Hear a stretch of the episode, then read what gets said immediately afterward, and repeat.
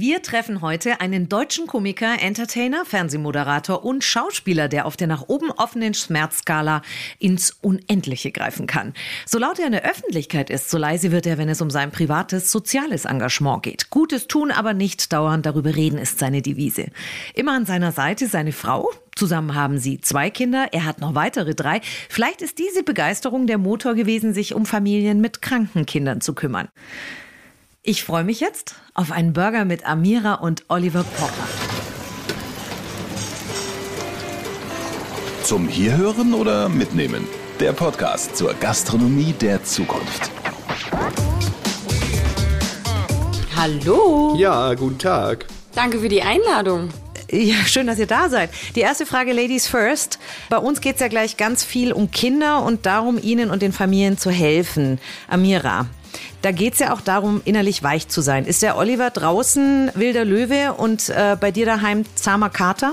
Eine Mischung aus beidem. Also er hat, äh, er kann sowohl als auch. Er ist, er kann schon auch zu Hause durchgreifen und mal ähm, sagen, was passt, äh, wie es laufen soll oder zu laufen hat. Aber er, wenn es um Kinder geht und wenn es um Gesundheit geht, wenn es einfach um Familie geht, ob es jetzt unsere eigene ist oder eine andere, dann ist er ganz, ganz, ganz, ganz weich. Danke, ist sehr nett von dir. Siehst du das auch so, Oliver? Ja, ich äh, bin ein knallharter Hund, ähm, aber innen drin eine weiche Miezekatze. Nee, es ist äh, am richtigen Zeitpunkt. Also wenn man das auch bei mir sieht, irgendwie, ich bin ja nicht nur einer, der da irgendwie pöbelnd draußen irgendwie äh, sich mit Polizisten aus harten Holm anlegt, sondern auch jemand, der ja ähm, natürlich eine soziale Seite hat oder auch äh, natürlich auch Kinder und äh, ein Begriff, der heute sehr abgenutzt teilweise schon ist, also auch eine gewisse Wertevorstellung hat und die versucht auch seinen Kindern mitzugeben und auch versucht natürlich, wenn man irgendwo helfen kann, das zu machen. Aber wie du es schon in der Anmoderation gesagt hast, wir sind jetzt auch nicht die, die sich jedes Mal hinstellen und wenn sie irgendwo 12 Euro zusammengesammelt haben, das groß über Social Media verbreiten, um zu sagen, also guck mal hier, also ach, was wir nicht für Gutmenschen sind. Man muss ja nicht immer Gutmensch sein, aber vielleicht würde das manchmal andere anschupfen, mhm. auch was zu tun? Ja, das sehe ich auch so. Ja, also äh, es geht darum, auch auf Themen aufmerksam zu machen. Das ist ja ein weitläufiger äh, Begriff. Ich bin auch jemand, der da sehr nachhaltig arbeitet. Also äh, zum Beispiel die Ronald McDonald Stiftung und die Geschichte kam ja dadurch, dass ich bei Wer wird Millionär damals vor mittlerweile über zehn Jahren gewonnen habe äh, und die Hälfte meines Geldes in die Ronald McDonald Stiftung gesteckt habe, weil ich ja vorher schon da mit McDonalds auch immer zu tun hatte, das gesehen habe und auch einfach eine gute Geschichte und Aktion fand, egal was man auch von McDonalds oder so hält, aber die Nummer ist halt einfach eine sehr gute Geschichte, weil jeder, der Kinder hat, weiß, vielleicht für Leute, die es nicht wissen, dass man es aber nach außen erzählt, dass gerade Kinder, die lange in Krankenhäuser sein müssen, dass es ja nicht nur darum geht, im Krankenhaus zu sein, sondern dass dann ja auch ähm, eine Familie mit dabei ist, Eltern, Geschwister und dass die halt dann auch sich das ja auch nicht einfach so leisten können, in einem Hotel zu sein und auch gar nicht in einem Hotel auch teilweise sein wollen und dann halt in diesen Ronald McDonald Häusern leben können, während die Kinder oft wirklich schwerste Krankheiten haben. Auch da gibt's auch sehr viele tragische Geschichten, auch äh, Geschichten, die nicht immer nur gut ausgehen und äh, wo sich halt um die auch gekümmert wird. Und das ist ein Projekt, was ich einfach sehr gut finde. Und ähm, das hat sich dann so ergeben, dass das Haus zufälligerweise sollte erst ursprünglich mal in Schweinfurt oder Trier stattfinden. Hat dann nicht geklappt. Äh, und dann ist es nach St. Augustin gekommen. Und dadurch, dass ich in Köln wohne, ist das für uns natürlich auch äh, eine Ehrensache, dass wir da auch äh, versuchen, zumindest einmal im Jahr vorbeizuschauen, das auch weiterhin zu unterstützen. Und da war ich dann von Grundsteinlegung bis zum Entstehen dieses Hauses dabei und unterstütze das auch äh, weiter, ähm, auch das, wenn man es jetzt nicht sieht, was tagtäglich so passiert. Ich habe mich mit der Leiterin des Kinderhauses unterhalten, mit der Frau Dawabi, und äh, die hat erzählt, wie das ist, wenn ihr kommt. Jetzt habt ihr beide Kinder, das verändert vieles im Leben, das verändert auch die eigene Emotionalität. Wie ist das? Ihr habt gesunde Kinder, das ist ein großes Geschenk, wenn man wohin kommt, wo Familien durch so schwierige Situationen gehen. Was macht das mit einem? Es ist immer schwieriger. Ich glaube, das erste Mal, als ich dort war, da war ich noch gar nicht schwanger, hatte so noch gar nicht so das Gefühl, wie es ist, ähm, Mama zu sein. Das zweite Mal war ich, glaube ich, schwanger. Das dritte Mal dann Baby Nummer eins und so weiter und so fort. Und dann habe ich schon bei mir einiges bemerkt. Und ich war in der Schwangerschaft waren wir jetzt auf einer Station, wo halt auch eben ähm, Kinder lagen, die mit, mit, mit Krankheiten, die man halt in der Schwangerschaft schon hätte feststellen können, aber diese Eltern sich gegen diese Tests entschieden haben oder vielleicht auch aus finanziellen Gründen.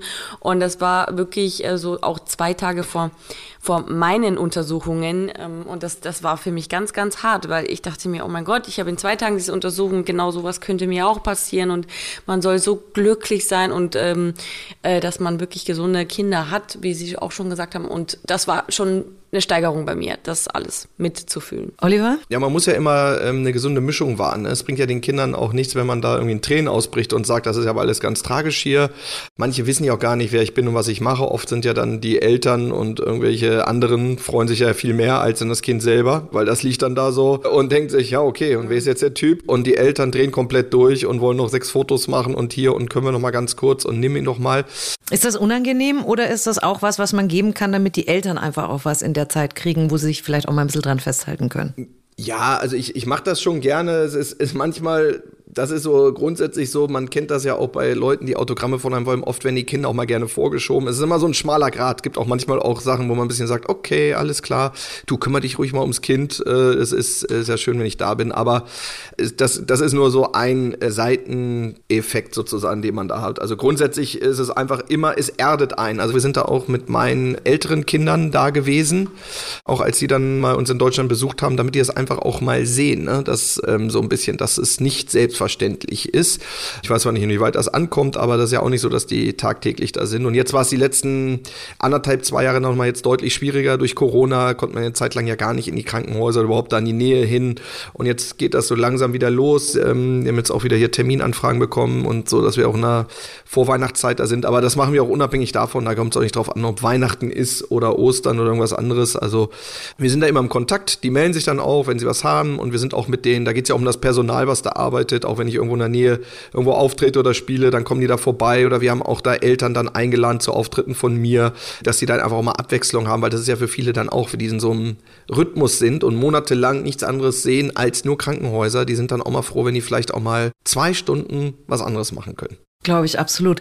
Wie ist es denn, wenn ihr dort vor Ort seid? Äh, Frau Dawabi war zum Beispiel auch so, das war ein sehr, sehr schönes und positives Gespräch auch, weil sie natürlich sagt, es gibt traurige Momente, wir lachen aber auch wahnsinnig viel in diesem Kinderhaus. Was habt ihr an einem schönen Moment oder auch traurigen Moment damit genommen? Gibt es da was, was euch besonders bewegt hat? Alles. Also ich habe da jetzt nichts Konkretes. Ich habe da viele, viele Kinder kennengelernt, Babys gesehen mit ähm, Schläuchen aus den Nasen und wirklich mit äh, Beatmungsgeräten. Das war, für mich ist das immer sehr, sehr schwierig. Aber für, es, es, es zeigt mir auch irgendwo, wie viel Kraft wir alle irgendwie in uns tragen, weil da waren Mütter die und Väter auch, die da wirklich also ich habe dann nur die, die, den Leidensweg der, des Kindes irgendwie gehört und erfahren, die haben sie mir erzählt, aber trotzdem lachen sie dann auch am Tisch, wie eben schon erwähnt. Ja, beim Kaffee erzählen sich Witze oder und ich dachte mir nur so, ich habe die ganze Zeit nur mit Tränen gekämpft und dachte mir, ich weiß nicht, ob ich, wie kann man lachen, ne? Aber alleine, dass sie das können und mit der Situation umgehen und so stark sind, das ist für mich so bewundernswert und ähm, ganz, ganz viel nehme ich da auch jedes Mal mit. Oliver? Ja, also. Hast du jetzt wirklich gegessen? Ich habe gerade ja, eine Kleinigkeit gegessen. Oh Mann, Olli. Entschuldigung. Das ist so ekelhaft, mit vollem Mund dann auch noch zu sprechen. Ich habe jetzt gerade runtergeschluckt. Ja, ich dachte, das gedauert länger, deine Geschichte. Aber er wollte Aber es links hinten in die Wange schieben und dann bist du, hast du ihn geoutet. Das hätte sonst oh, vielleicht gar keiner gemerkt. So, jetzt. Hm, alles egal. Nee, ich bin da auch, ja auch selber, ich habe da auch schon Lesungen gemacht. Ähm, und ähm, das artet dann ja auch immer so in kleinen Stand-ups aus. Bei mir ist ja, sobald ich Publikum habe, das heißt mehr als eine Person, die nicht ich bin, wird es ja auch tendenziell humoristischer. Also wir sind da jetzt nicht nur so, dass wir die ganze Zeit da uns an den Armen liegen und am Weinen sind oder so, sondern die erzählen auch die Sachen, die erzählen dann teilweise ihre Lebensgeschichten, wie schon gesagt, da sind ja auch tragische Fälle dabei, auch Leute, die sagen, ja, wir haben schon ein Kind verloren, aber hier und jetzt haben wir mit dem Kind das zweite Mal sowas oder so auch andere Sachen. Ja, oder wenn du einmal dort warst und äh, das Kind kennengelernt hast und dann kriegst du halt die Nachricht, das hat es leider nicht überlebt. Die Mutter ist nicht mehr bei uns, weil das Kind ist gestorben. Gab es auch schon. Wahnsinnig tragisch und alleine auch fürs Personal ist das sehr, sehr hart. Die sehen das ja auch, die unterhalten sich mit den Familien, die, die sind da dabei so, so eng, die essen zusammen und ähm, die lachen zusammen, sie weinen zusammen und dann haben die halt auch immer wieder diese Verluste. Ähm, Im schlimmsten Fall, eben im, im Idealfall gehen die Kinder wieder gesund nach Hause, aber es passiert halt auch oft anders.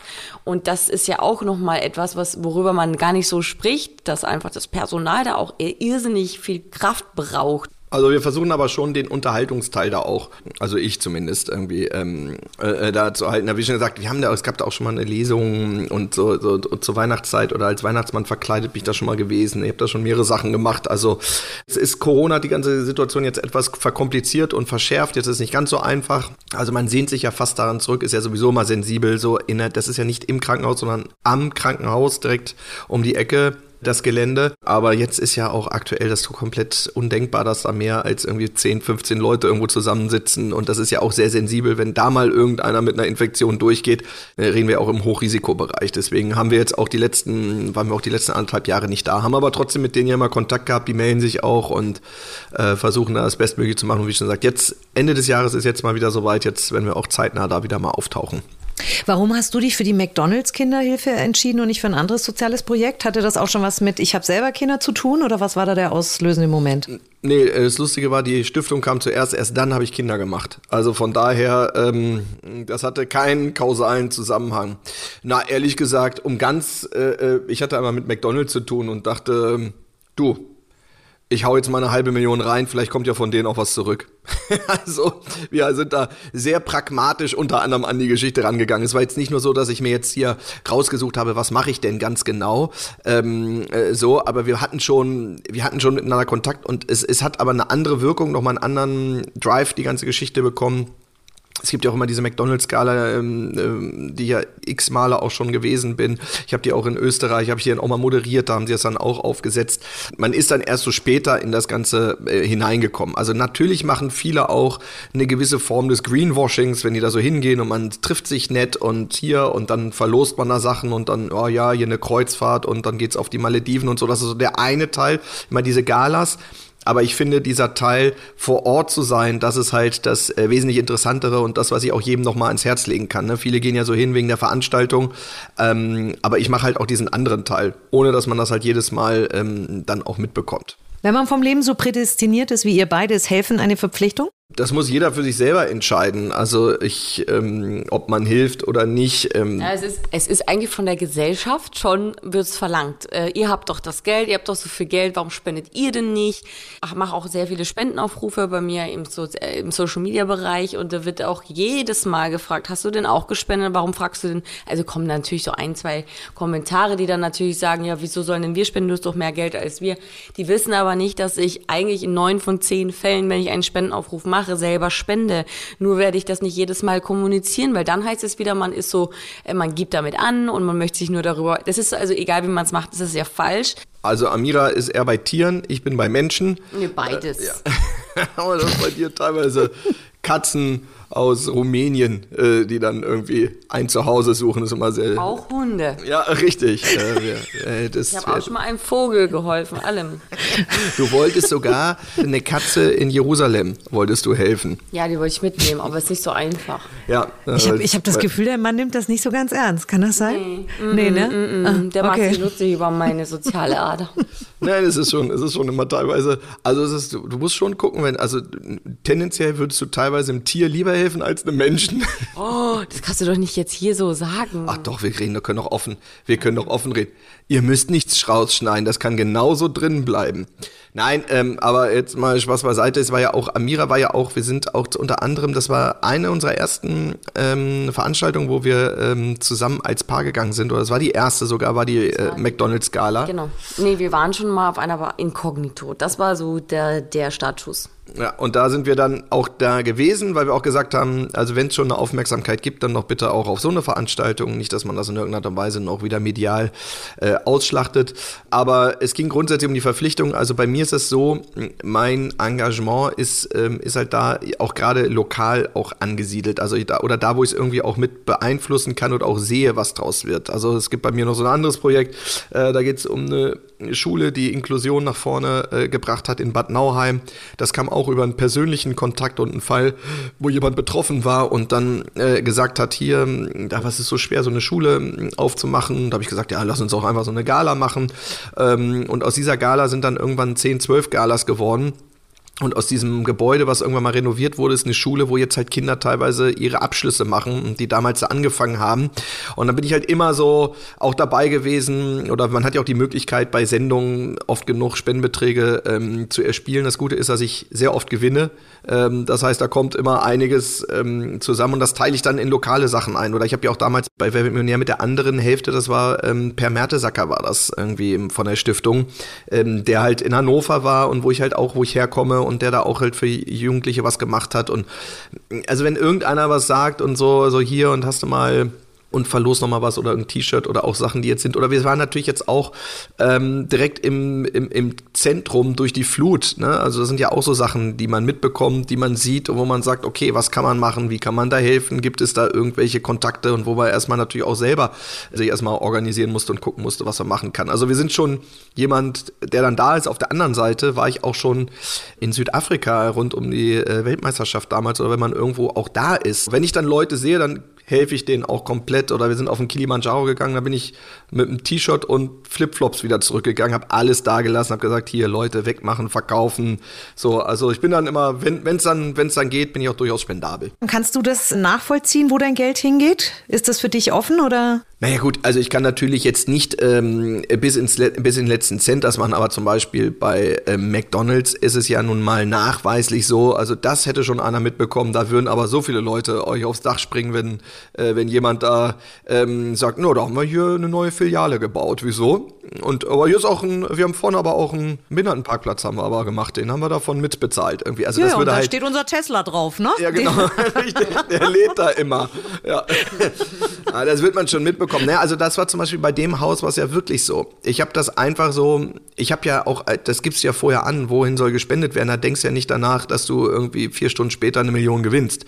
Ähm, aber das hat dann auch dafür gesorgt und dieses Haus ist wirklich ähm, auch wirklich auch architektonisch und irgendwie ein super Haus geworden.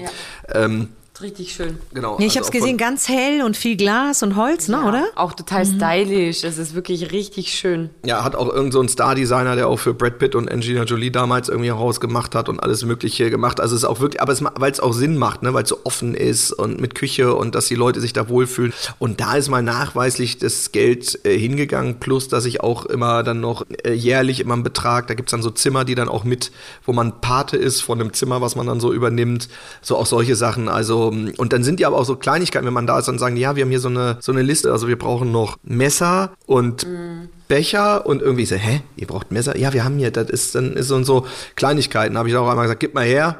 So, einmal brrr. So, ich solltet innerhalb der nächsten drei Tage sollten zwölf Pakete ankommen. So, hast du einmal kurz gesagt, so, was braucht ihr denn? Aber sind auch so solche Sachen, ne? Die passieren da halt auch. Ich kann den Leuten nur grundsätzlich sagen, es ist gar nicht, geht gar nicht darum, wo ist das große Ding, wo habe ich jetzt die nächste Flut, wo habe ich hier irgendwas, wo ich helfen kann. Es geht einfach darum, auch einfach nur im Bekanntenkreis, ne? Wem kann ich da helfen? Erstmal in der Familie. Da gibt es ja auch immer Problemfälle, Leute, denen man helfen kann, was ich halt auch mache. Ne? Es ist, ähm, ich mag es halt nur nicht ausgenutzt zu werden, aber wenn jemand jemandem helfen kann und auch jetzt zum Beispiel, wir haben ja davon profitiert jetzt, dass wir zum Beispiel in einem Haus von Pietro Lombardi wohnen können, weil wir halt auch jetzt einfach keinen geringen Wasserschaden aufgrund ähm, des Hochwassers hatten, wo man einfach mal sieht, ach super, da kommt auch mal von der anderen Seite was rum. Und ich weiß nicht, ob man an Karma jetzt glauben könnte oder nicht, aber ich glaube, dass manchmal auch Sachen sich im Leben dann so drehen, dass sie auch wieder Sinn machen. Ja, vor allem der Pietro ist auch für euch ins Hotel gegangen, ne? Da ist der noch bis Ende des Jahres, oder?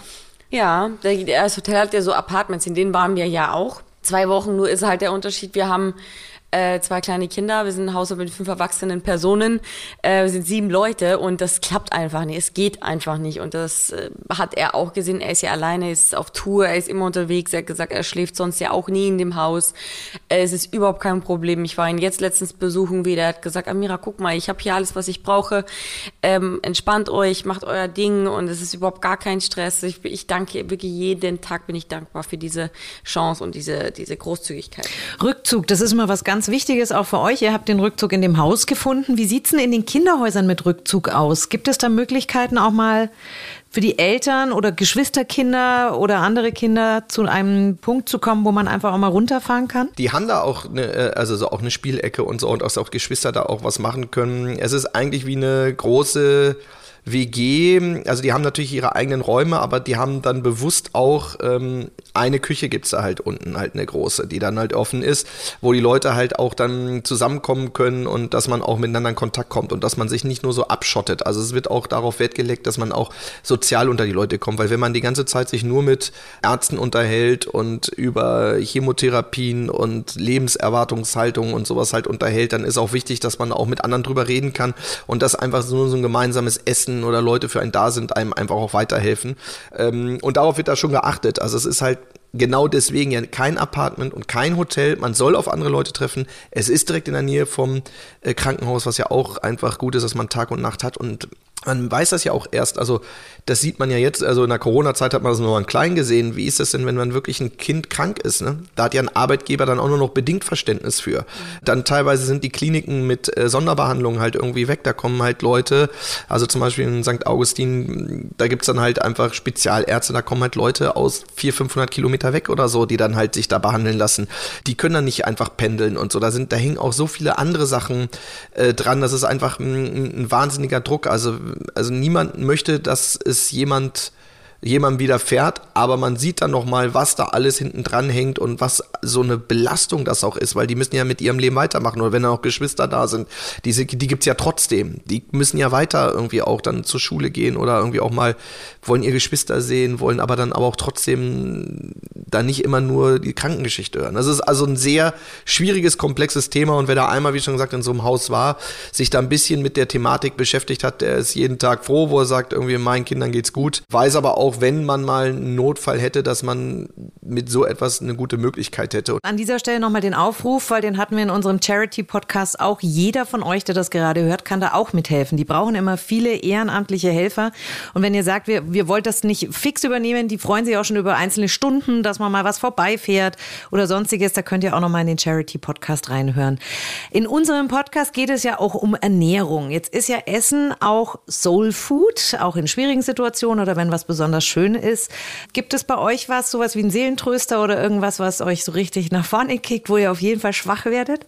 Ja, gibt schon ein paar Sachen. Es sind so ein paar österreichische Spezialitäten, die mich da reizen, aber auch ähm, Schweizer Süßigkeiten. Also ich habe da natürlich schon meine, meine Tipps und Tricks Meine kleinen Helfer, ja. Okay. Unsere Süßigkeitenbox ist, glaube ich, die größte im ganzen Haus, irgendwie komischerweise. Jetzt bei Amira ist ja das auch dieser so ein Weihnachtsfanatic. Also da geht ja Weihnachten auch ab August, wenn man sich mal fragt, warum sind ab August schon mal diese ganzen Weihnachtssachen im Laden, wegen Amira. Also die hat das, äh, glaube ich, nochmal auch extra mit den ganzen Konzernen abgesprochen, dass das bitte auch schon so früh wie möglich losgeht.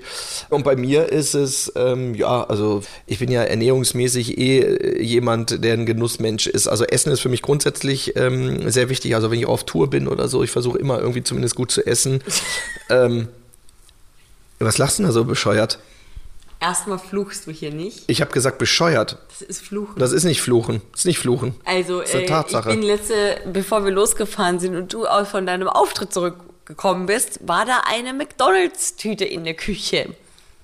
Von wem war die denn? Von Efi, kann ich dir sagen. Das ist Nein. nicht von mir. Ich, nee, die ist von Efi gewesen. Und was ist mit deiner, was ist mit deiner, mit deiner, ähm, mit deinem äh, dir- Picknickkorb auf der Rückbank, den du mit auf Tour hast? die ist, erstens hat die dein Bruder hat die äh, äh, gemacht und so. Wenn du gesehen hast, sind da auch alle Mhm. Mein möglichen Bruder Sachen hat drin. mir schon gesagt, was du so isst.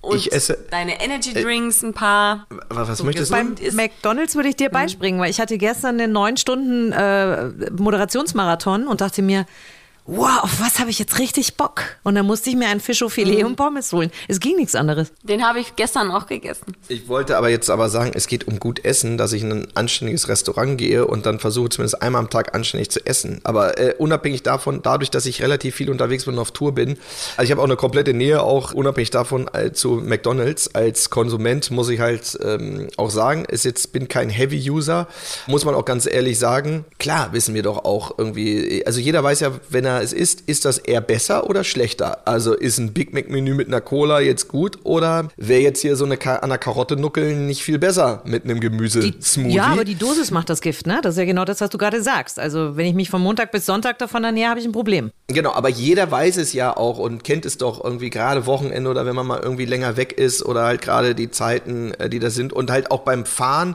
da weiß ich ja zumindest, wenn ich unterwegs bin, weil es ja oft ein Problem ab 22, 23 Uhr, ähm, dass ich da äh, wirklich essen kann und, ähm, und dass es dann auch warm und frisch ist und da hat sich auch wirklich, auch muss ich auch mal sagen, in den letzten Jahren auch wirklich einiges getan, dass auch diese, die Restaurants halt wirklich gut aussehen. Also man muss das mal sehen mit einigen Fastfood-Läden, gerade auch im Ausland, wenn man da mal in Amerika Home of the Fast Food ist, also immer der Gradmesser ist für mich, wie sieht es auf der Toilette aus? Und wenn die Toilette schon mittelmäßig aussieht, denkst du, na, ob das hier heute so gut ist, ich weiß man nicht. Was, ich habe gerade mit Erstaunen gehört, bist du gar keine Vegetarierin, weil du gesagt hast, du isst ein Fisch au Filet? Amira? Nee, ich bin keine Vegetarierin, aber ich hatte mal wieder Lust auf den, ja. Davor habe ich einen Big Mac gegessen. Und ich hast trotzdem schon. diese Figur. Ich kann dich nicht leiden. Ist nee. in Ordnung. Ähm, ich arbeite hart dafür. ja, das denke ich mir. Ihr habt zwei Kinder, wo du dich damals beim ersten auf jeden Fall mal geäußert hast, das vegetarisch zu erziehen. Ja, also das, das Verständnis vom Fleisch einfach nahe, äh, nahe zu bringen, beziehungsweise ihm selber die Option zu lassen. Das habe ich auch, ähm, ich glaube, das erste Lebensjahr gemacht. Dann hat die Kinderärztin gesagt, hör auf damit, gib ihm doch wenigstens frisches Biofleisch einmal die Woche und ähm, lass ihn das später immer noch entscheiden. Und das habe ich dann auch so gemacht. Also es ist natürlich immer nur, wir kaufen immer nur ähm, Haltungsstufe 4 oder eben vom, äh, vom, vom Metzger oder vom Bauern das Fleisch und gucken immer, dass es frisch und nicht zu viel ist. Das ist grundsätzlich, also wir alle wissen ja, dass sicherlich auch ähm, Massentierhaltung vor allem ein Faktor ist, nicht nur, dass es ethisch äh, sicherlich problematisch ist, aber auch, ähm, auch vom Umweltschutz natürlich ein Riesenthema ist äh, und die ganze Lagerung. Und auch wir versuchen unseren Fleischkonsum grundsätzlich ähm, deutlich zu reduzieren. Also ich merke das zum Beispiel auch jetzt bei mir so Grillen ist jetzt im Sommer gar nicht mehr so eine große Option oder dass du einfach sagst, so, hier so, boah, so Würstchen und so. Das ist also, ähm, man versucht sehr ausgewählt auf den Punkt, ähm, das zu essen. Wir sind da auch, äh, also ich, bei mir ist es halt so, mir schmeckt Fleisch einfach auch zu gut, dass ich sage, das würde ich jetzt weglassen, bewundere aber jeden, der äh, sich vegetarisch äh, oder sogar vegan ernährt, weil es sicherlich in vielerlei Hinsicht der richtige Weg ist. Ähm, aber ich sage auch da, man muss halt genau gucken, was, wann, wie viel. Aber eins ist doch uns allen klar, es kann einfach auch nicht dauerhaft äh, gut sein, dass Fleisch komplett günstig ist und dass es äh, mhm. solche Massen sind. Es ist ein zweischneidiges Schwert, gerade wenn du jetzt in einem McDonalds-Podcast drüber redest. Ich finde, man, man sollte einfach wissen, woher es kommt, wie es gemacht wird, wo es gemacht wird. Ja, es ist, da werden wir auch noch sicherlich in den nächsten Jahren, wird sich das noch weiter ähm, verschärfen und wir uns weiter hinterfragen müssen, wie man sich wann, wie, wo ernährt. Ja, geht mir absolut genauso wie dir, Oliver. Aber genau da geht McDonald's ja auch schon voran, dass eben auf heimische Rohwaren und auf kurze Transportwege extrem geachtet wird. Und da spielt natürlich auch Transparenz immer eine wichtige Rolle. Über das Thema haben wir übrigens auch schon zwei Podcasts gemacht. Klickt da mal rein. Wir schauen uns da die Themen Regionalität, und Fleisch aus dem Labor, also In-vitro-Fleisch, ganz genau an. Wie war das in eurer Kindheit? Also ich bin ja nochmal eine andere Generation. Ich bin viel mit äh, Miracoli, Bohnensuppe und Ochsenschwanzsuppe groß geworden. Wie war das bei euch mit der Ernährung Nicht daheim? anders, gleich. Also wir haben auch alles, alles gegessen äh, viel Nudeln, Fleisch, alles. Also da gab es nichts, was jetzt irgendwie tabu war. Ja, also bei mir war das eigentlich auch so. Also ich kann mich da ähm, ja auch die Klassiker erinnern. Ne? Das, was halt Kinder auch bis heute gerne äh, mögen. Fischstäbchen, ähm, Spaghetti Bolognese. Ähm, Schnitzel so, mit also Pommes.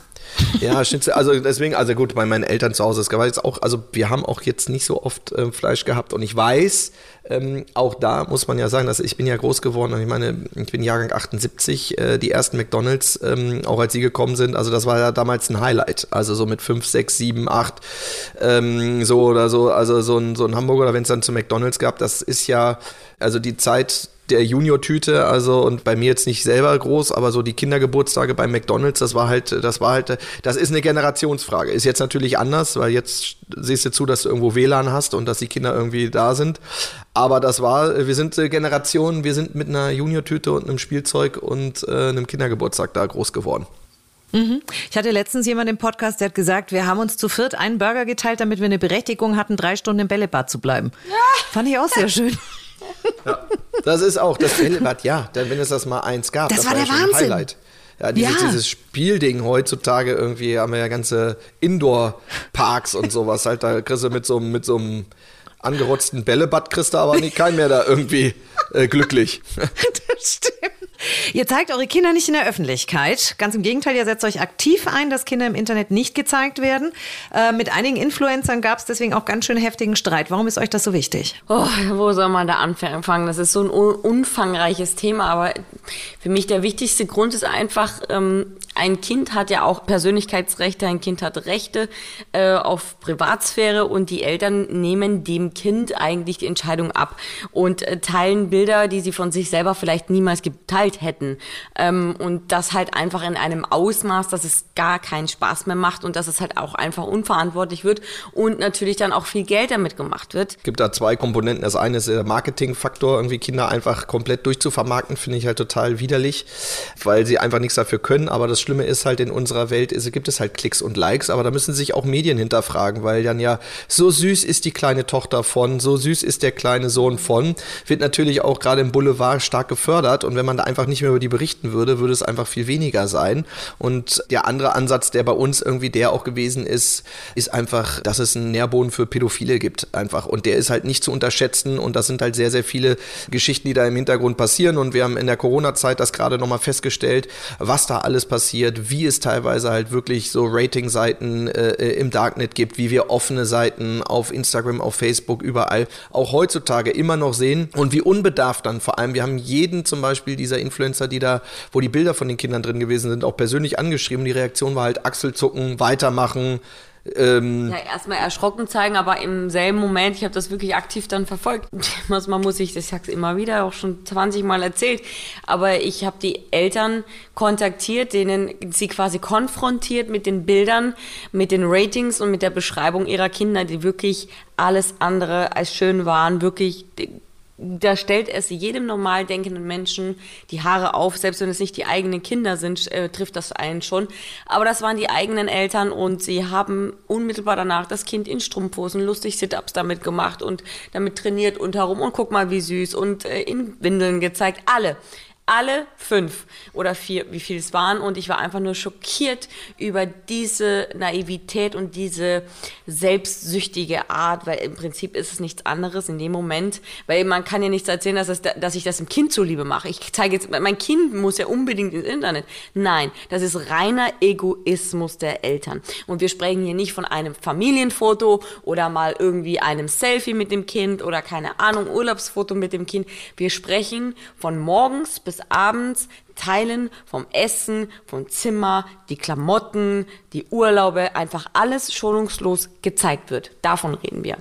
Ja. Und bei mir ist es halt so gewesen, also meine Tochter ist jetzt mittlerweile elf. Die Entscheidung, die ich auch da äh, mit meiner Ex-Frau getroffen habe, auch damals schon, ging einfach auch zum Schutz der Kinder. Da war das Social Media noch, noch in, den, in den Kinderschuhen. Da gab es das ja noch gar nicht so. Aber ging es einfach darum, dass Kinder auch von Prominenten, ähm, also gerade wenn du einen gewissen Promi-Status erreicht hast, einfach in Ruhe mehr oder weniger aufwachsen können. Und man sieht das ja jetzt zum Beispiel auch sehr schön, wie so eine Schwangerschaft von Helene Fischer ist, die sich dann halt auch in ihrem Statement dann sagt, ja, schwanger, aber ich möchte eigentlich nicht drüber reden und bin irgendwie von außen zu dieser Information gedrängt worden.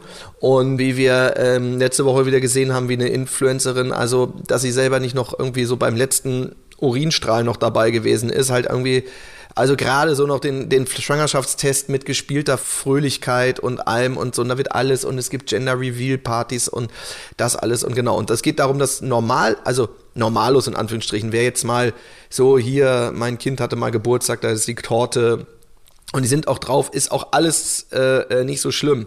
Oder auch Schauspieler, auch das wird dann, auch wenn ich mal irgendwie auch mal was mit einem Kind teile, hat auch nichts damit zu tun. Irgendwie, es gibt ja auch Kinder, die äh, Schauspieler sind oder die irgendwo da machen und wenn sie angezogen sind. Aber es geht einfach nicht, dass man nur zur Selbstvermarktung seine Kinder einfach äh, so präsentiert. Da bin ich halt einfach kein Fan von, aber das können wir auch den Leuten nicht verbieten. Da wird's auch, ähm, werden wir auch nicht auf einen Zweig kommen, weil jetzt zum Beispiel, man sieht ja gerade, wie so eine Schwangerschaftswelle jetzt gerade so durchs Influencerland geht und, ähm, und die meisten schaffen ja noch nicht mal mehr bis zur Geburt zusammen zu bleiben.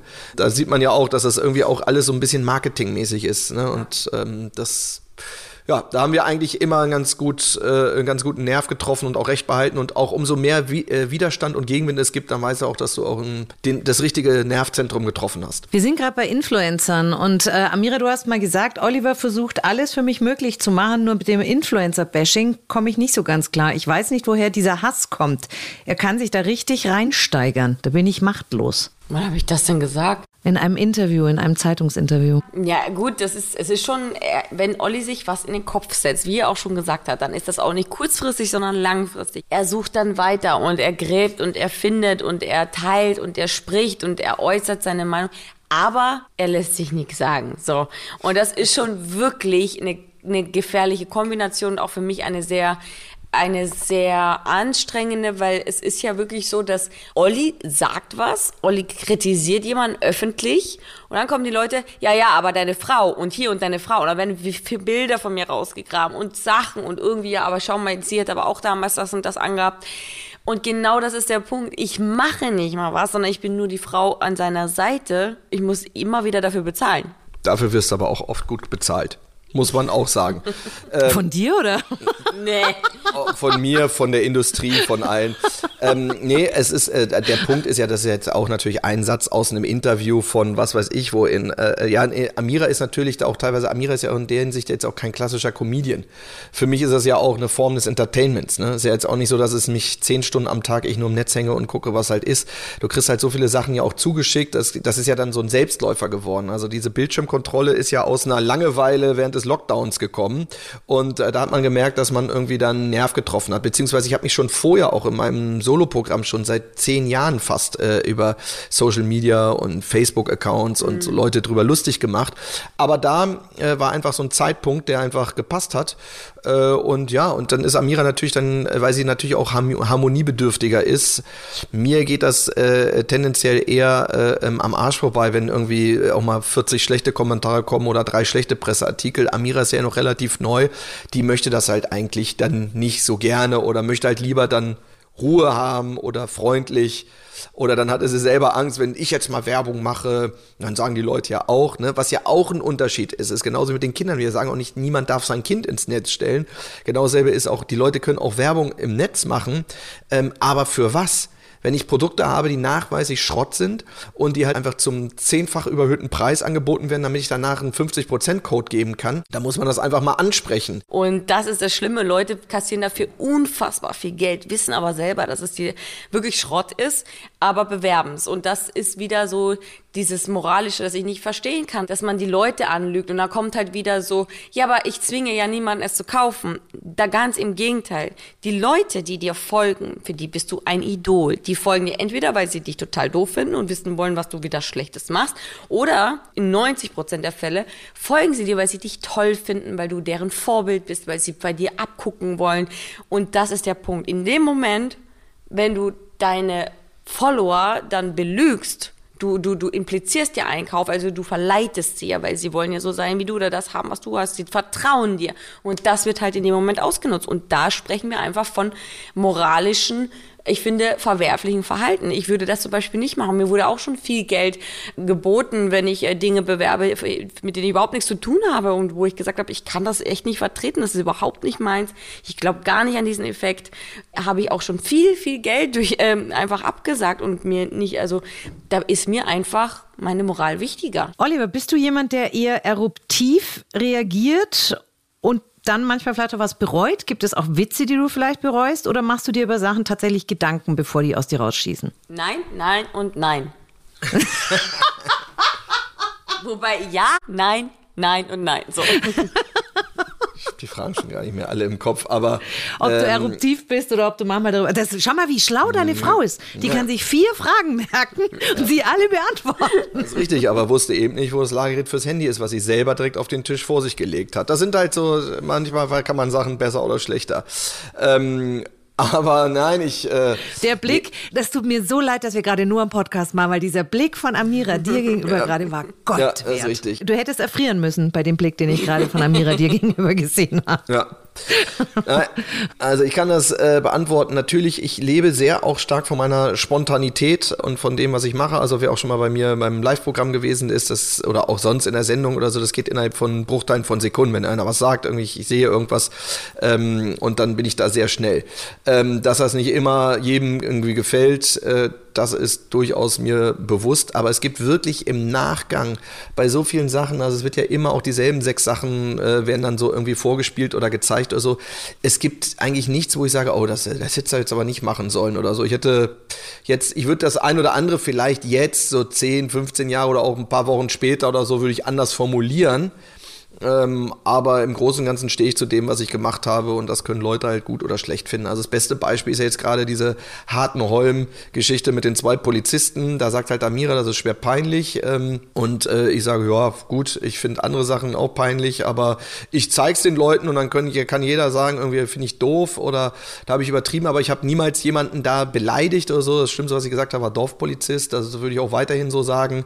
Ähm, und äh, natürlich äh, mit ein bisschen Abstand und wenn ich weiß, was in der Situation ist, äh, würde ich vielleicht auch jetzt anders reagieren. Aber aus der Situation, aus dem, in dem Moment, da stehe ich dann auch zu und dann können das Leute auch nie so gut finden. Aber ich bin auch jemand, wenn ich jetzt wirklich was falsch mache oder ich habe was äh, einen Fehler gemacht oder so, dann kann ich das aber auch sagen und sage, ja gut, das war falsch. Wie viele Medien dürfen eure Kinder? Gar nicht. Also, also unsere sind ja gar noch nicht in seinem in dem klein, Alter, aber ja. vielleicht seine Kinder. Mhm. Also meine Tochter äh, ist elf ähm, da ist natürlich auch, ich sehe dann halt, also TikTok hatte auch da einen Nerv getroffen, genauso wie natürlich unsere Kinder schon, also unser Sohn mit knapp zwei ein iPhone bedienen kann. Das konnten meine Kinder halt damals auch. Das ist halt einfach links, rechts zwischen und da kann, brauchst du auch nicht mit irgendeinem Holz- oder Plastiktelefon kommen. Die wollen das Original. Ähm, und das wissen sie auch. Und komischerweise mit diesem Klicken und so, das haben die halt relativ schnell raus. Aber meine Kinder, also da wird es jetzt interessant, äh, sind, haben noch keinen Social Media Account, aber sehen natürlich das ein oder andere, wie schon gesagt. Die sind dann teilweise irgendwie eine Stunde auf TikTok ne, und gucken sich dann nach dem Algorithmus da halt ein Video nach dem anderen an und äh, finden das irgendwie lustig. Aber ähm, ich werde sie auch nicht verhindern können, dass sie irgendwann einen Social Media Account haben. Aber ich finde da so, wie es eigentlich vorgegeben ist von Facebook, Instagram, so 14 finde ich so ein gutes Alter und dann ist nochmal eine Sonderstellung, weil meine Kinder würden dann höchstwahrscheinlich auch nicht mit ihrem Klarnamen da auftauchen, sondern irgendein Profil, ähm, wo sie von mir aus gucken können und von mir aus mit einer Handvoll Freunden schreiben können, aber man wird es nicht aufhalten können. Aber es gibt natürlich massive Gefahren, ähm, die nicht zu unterschätzen sind und da sollte man auch mit den Kindern versuchen, drüber zu reden. Was glaubt ihr, eure Kinder, eure beiden Kinder, wenn die so 10, 15 sind, was sie so über euch denken werden, wie sie euch da sehen, wenn ihr da so in der Öffentlichkeit ihnen begegnet? Also ich bin ja die Liebe. Ja. Er wird einiges erklären müssen, warum er im Stringtanga ähm, über einer Wasserwanne im TV äh, hängt oder warum er im Britney Spears Kostüm oben ohne, ja was auch immer. Die werden einiges finden, aber ich glaube, unsere Kinder werden sehr, sehr viel Humor haben. Ja, also meine kriegt ja schon zum Teil natürlich, die kriegen ja Sachen mit und sehen ja auch Sachen und so, aber die kommentieren das gar nicht so. Für die sind dann auch andere Sachen wichtiger. Für die ist das ja normal, äh, äh, mehr oder weniger, dass man da auftaucht und dass die immer mal irgendwas sehen. Das ist ja nicht so, dass die dann sich jede Sendung da verfolgen und alles dann irgendwie sehen oder gucken. Und mittlerweile sehen die auch ein Bild, was man dann macht und das finden die dann auch mal lustig oder so. Also ich bin gespannt. Also ich, ich warte drauf. Das ist nur noch eine Frage Zeit, bis meine Tochter das erste Mal dann wirklich sagt, ey, Papa ist echt peinlich. So. Und dann sage ich, ja, das ist gut, aber das Haus, in dem wir leben, ist ja auch nicht so schlecht. Und wenn die Tochter sagt, ich möchte das auch, Papa, und mit 13 oder 14 in die Öffentlichkeit drückt? Ist ein Klassiker. Ähm, dann kann ich ab einem gewissen Grad nicht verhindern. Dann hoffe ich aber zumindest, dass sie eine gewisse Form des Talentes besitzt, ähm, dass sie zumindest ein bisschen was kann. Weil das ist ja auch einfach nur da sein und einen Filter aufs Gesicht legen, äh, ist, ja, ist ja keine Kunst. Aber mit 14 würdet ihr das niemals, also auch du und, und Sandy, ihr würdet mit 14 noch nicht Ja sagen. Also 16, 18 so dann. Nee, es kommt drauf an. Also es war zum Beispiel jetzt so, also meine, meine, meine Jungs sind ja ähm, äh, Zwillinge. Also wenn da zum Beispiel, da war natürlich auch, die fallen dann auch schon mal auf. Also dann gab es auch schon mal die Situation, irgendwie, dass meine Ex-Frau dann gesagt hat, hier, ja, die sind mal angesprochen worden oder die könnten hier fotomäßig irgendwas machen oder so. Ich weiß nicht, also sie hatten dann selber jetzt nie so den Drang zu. Also meine Tochter, die singt eigentlich ganz gerne, ist aber zu schüchtern, um auf die Bühne zu gehen. Ich habe auch schon öfter gesagt, hier, dann geh doch mal oder kannst ja mal irgendwo irgendwas machen oder so. Also ich würde immer darauf setzen, dass sie Talent haben, beziehungsweise wenn sie keins haben, würde ich denen das auch relativ deutlich sagen und dann können sie es ja trotzdem machen. Das kann ich ab einem gewissen Zeitpunkt nicht aufhalten. Aber ich hoffe natürlich für meine Kinder, dass es mal nicht nur einfach ein Dasein ist, weil man einfach die Tochter oder der Sohn von ist und einfach im Internet ist, dass sie vielleicht noch irgendwas Eigenes auch machen. Amira, du hast vorhin ein bisschen reagiert, als Oliver sagt, er kann sich für Dinge auch entschuldigen. Mhm, habe ich das? Mhm. Also ich sag mal, was medial angeht und sein, seine Kritisieren anderer, da auf jeden Fall nicht. Meiner Meinung nach zu Hause schon, aber ähm, wenn es darum geht, da bleibt er eigentlich immer dabei und sieht auch ganz, ganz, ganz, ganz selten ein, dass es vielleicht ähm, nicht so gut war. Oder nicht zurecht oder nicht gerechtfertigt, meiner Meinung nach. So nehme ich das wahr. Ja, ähm, ich, ich finde auch, wenn man Sachen, ich finde das dann auch teilweise, wenn man immer so Leute, die sich sofort auch für irgendwas entschuldigen. Also bei mir ist einfach im Comedy-Bereich sind auch ganz viele Sachen. Ich werde mich nicht für manche Sachen oder ganz viele Sachen entschuldigen. Und ich bin kein Political Correctness Comedian. Das müssen die Leute einfach lernen. Und sie können es persönlich beschissen finden, aber ich mache mich einfach über alles und jeden lustig alles und jeden. Wenn dann der Gag kommt, kann man über alles sich witzig, lustig machen? Ja, kann man. Witz, Gag sollte halt besonders gut sein. Ob es Leute gut finden oder nicht, weiß ich nicht. Aber es gibt halt einfach da für mich keine Tabuthemen. Ich fange auch bei mir selber ja an. Also nochmal, ich gehe ja mit mir, also wer mich und meine Karriere sieht, also das, ich habe schon alle möglichen Kostüme, Outfits, Sachen gehabt. Man hat mich in unmöglichsten Situationen gegeben. Es gibt keine Situation, die für mich so peinlich ist, dass ich nicht sage, oh, für einen Lacher kann man das doch ruhig zeigen. Naja, bei deinem ersten Auftritt, was war das? Bärbel Schäfer, da bist du ausgebuht worden. Aber ja. das war für dich kein Abbruch, also. Nein, da muss man das Beste draus ziehen, muss man selber für sich als Erfolg verkaufen und dann weitermachen. Äh, beziehungsweise man kann Fehler machen, aber man sollte sie kein zweites Mal machen. Das ist auch mein Motto. So, das ist einfach so. Aber für Gags kann ich mich nicht entschuldigen. Ich finde diese Entschuldigungskultur im Netz, oh, sorry Leute, da habe ich vor 14 Jahren mal was gepostet. Deswegen, ich habe zum Beispiel auch meine Haltbarkeit in Social Media halt auch relativ begrenzt. Also ich, ich lösche alle meine Tweets innerhalb kürzester Zeit mittlerweile nämlich Twitter auch gar nicht mehr ernst, weil das auch für mich auch eine. Sind ja immer irgendwann mal in fünf Jahren aus dem Zusammenhang gerissen und dann dir um die Ohren gefetzt. Deswegen eh gut, eh gut. Genau, und bei Social Media, auch bei mir im Netz, äh, außer auf Instagram und so, meine Bildschirmkontrollen oder auch andere Sachen, also da sind bei mir zwölf Fotos drauf oder eine Handvoll Sachen. Auch die lösche ich nach einer Zeit, auch für die Leute, die da gewesen sind. Ne? Also es wird ja eh in den nächsten ersten 48 Stunden ist ja dann auch die Messe gelesen. Da sehen sie Leute, kriegen sie es mit, dann wenn nur was viral geht, dann vielleicht noch. Aber so innerhalb von einer Woche hat es ja jeder gelesen und dann hängt es einfach nur so im Archiv rum. Und dann finde ich, dann kann man es auch löschen. Dann kann man auch einfach sagen, so ja, die Leute haben es ja gesehen und dann muss man ja auch nicht mehr irgendwann in drei Jahren, irgendwie, das merke ich ja, da wird ja auch, guck, guck mal, ja, da hat Amira aber gepostet, haben wir jetzt auch irgendwie bei lächerlichsten Sachen, ja, Doppelmoral, aber vor drei Jahren, am 12. September hat sie aber gepostet, hier, so. Naja, da, da wird halt vernachlässigt, dass es auch die Option auf Weiterentwicklung gibt. Genau, also ich meine, ja, ich habe das damals vielleicht so gesagt oder angehabt, aber wir, guck mal aufs Datum, es ist drei Jahre her, kann man sich denn nicht verändern oder hat man denn nicht irgendwo die Chance daraus zu lernen? Nee, wenn du das einmal gemacht hast, dann muss das, wird das auch immer wieder kritisiert, egal wie lange das her ist.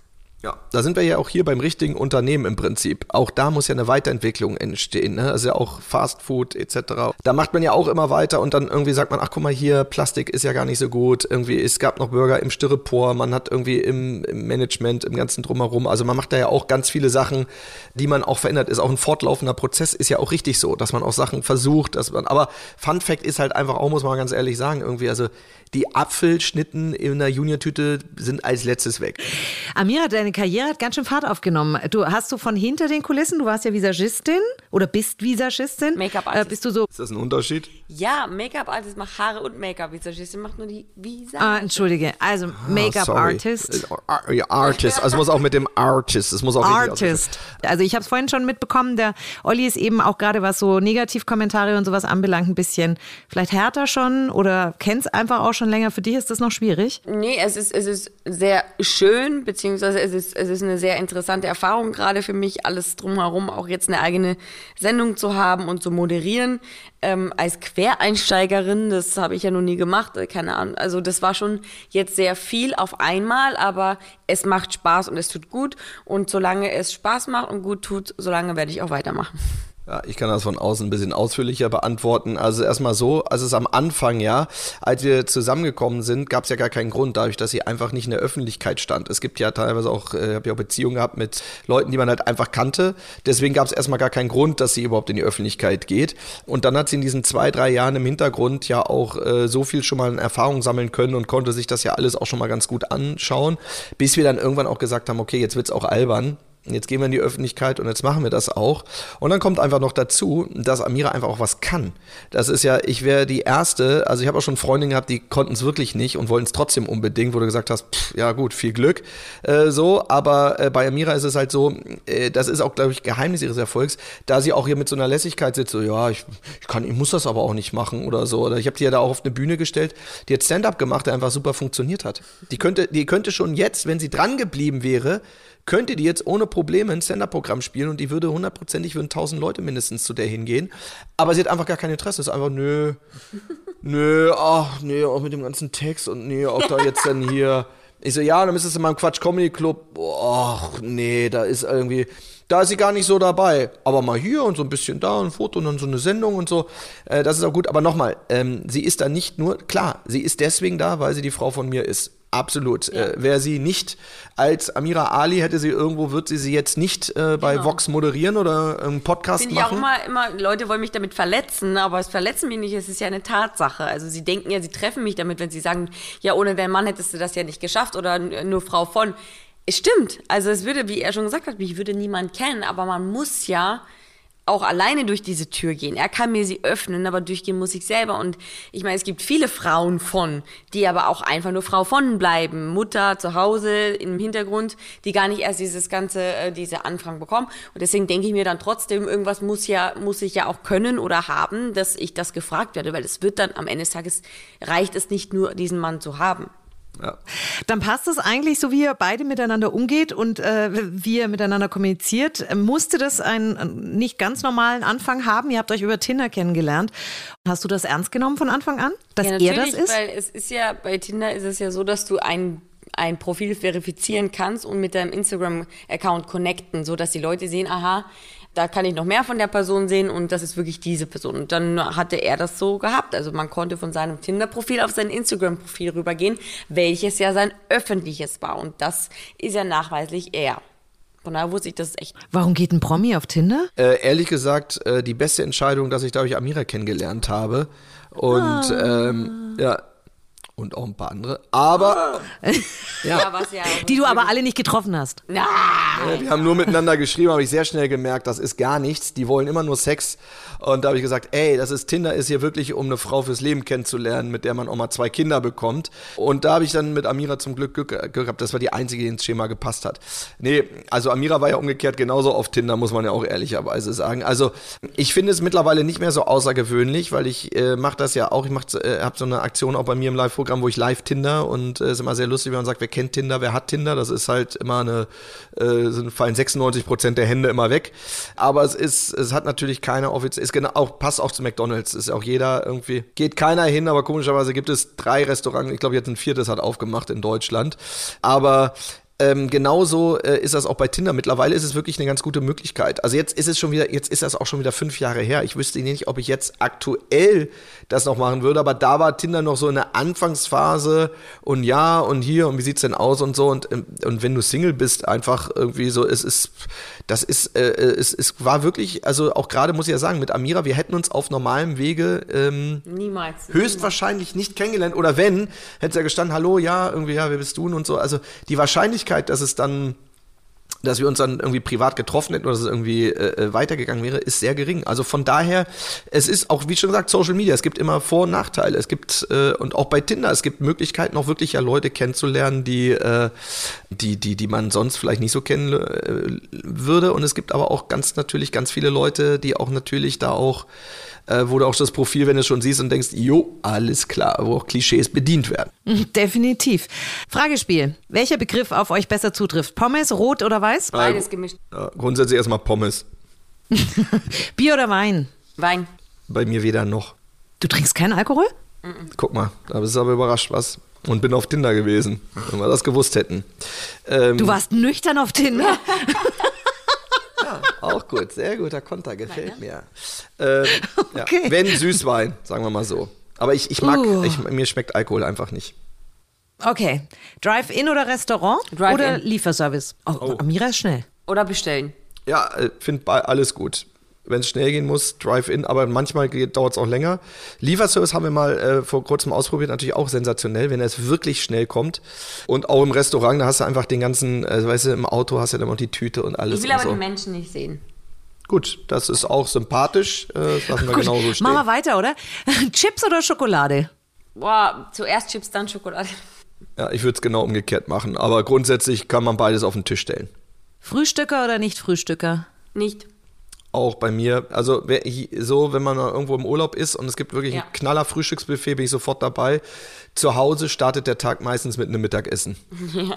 Wer kocht denn bei euch beiden? Ja, ich Kannst bin- du kochen, Olli? Null. Also es ist das Nötigste. Krieg eine Pizza in den Ofen und das war's. Okay, du wirst überleben, das freut mich sehr. Vielen, vielen Dank für dieses lange und sehr sympathische Gespräch mit euch beiden. Danke auch. Ich bin nur die ganze Zeit, weil ich habe hier einen Spal im Finger. Immer Was ist noch. denn das? Was hast du im Finger? Ein Spal. Was ist denn ein Spal? Ein Splitter. Dann sag doch einfach ein Holzsplitter. Nee, wir sagen Spal in Österreich.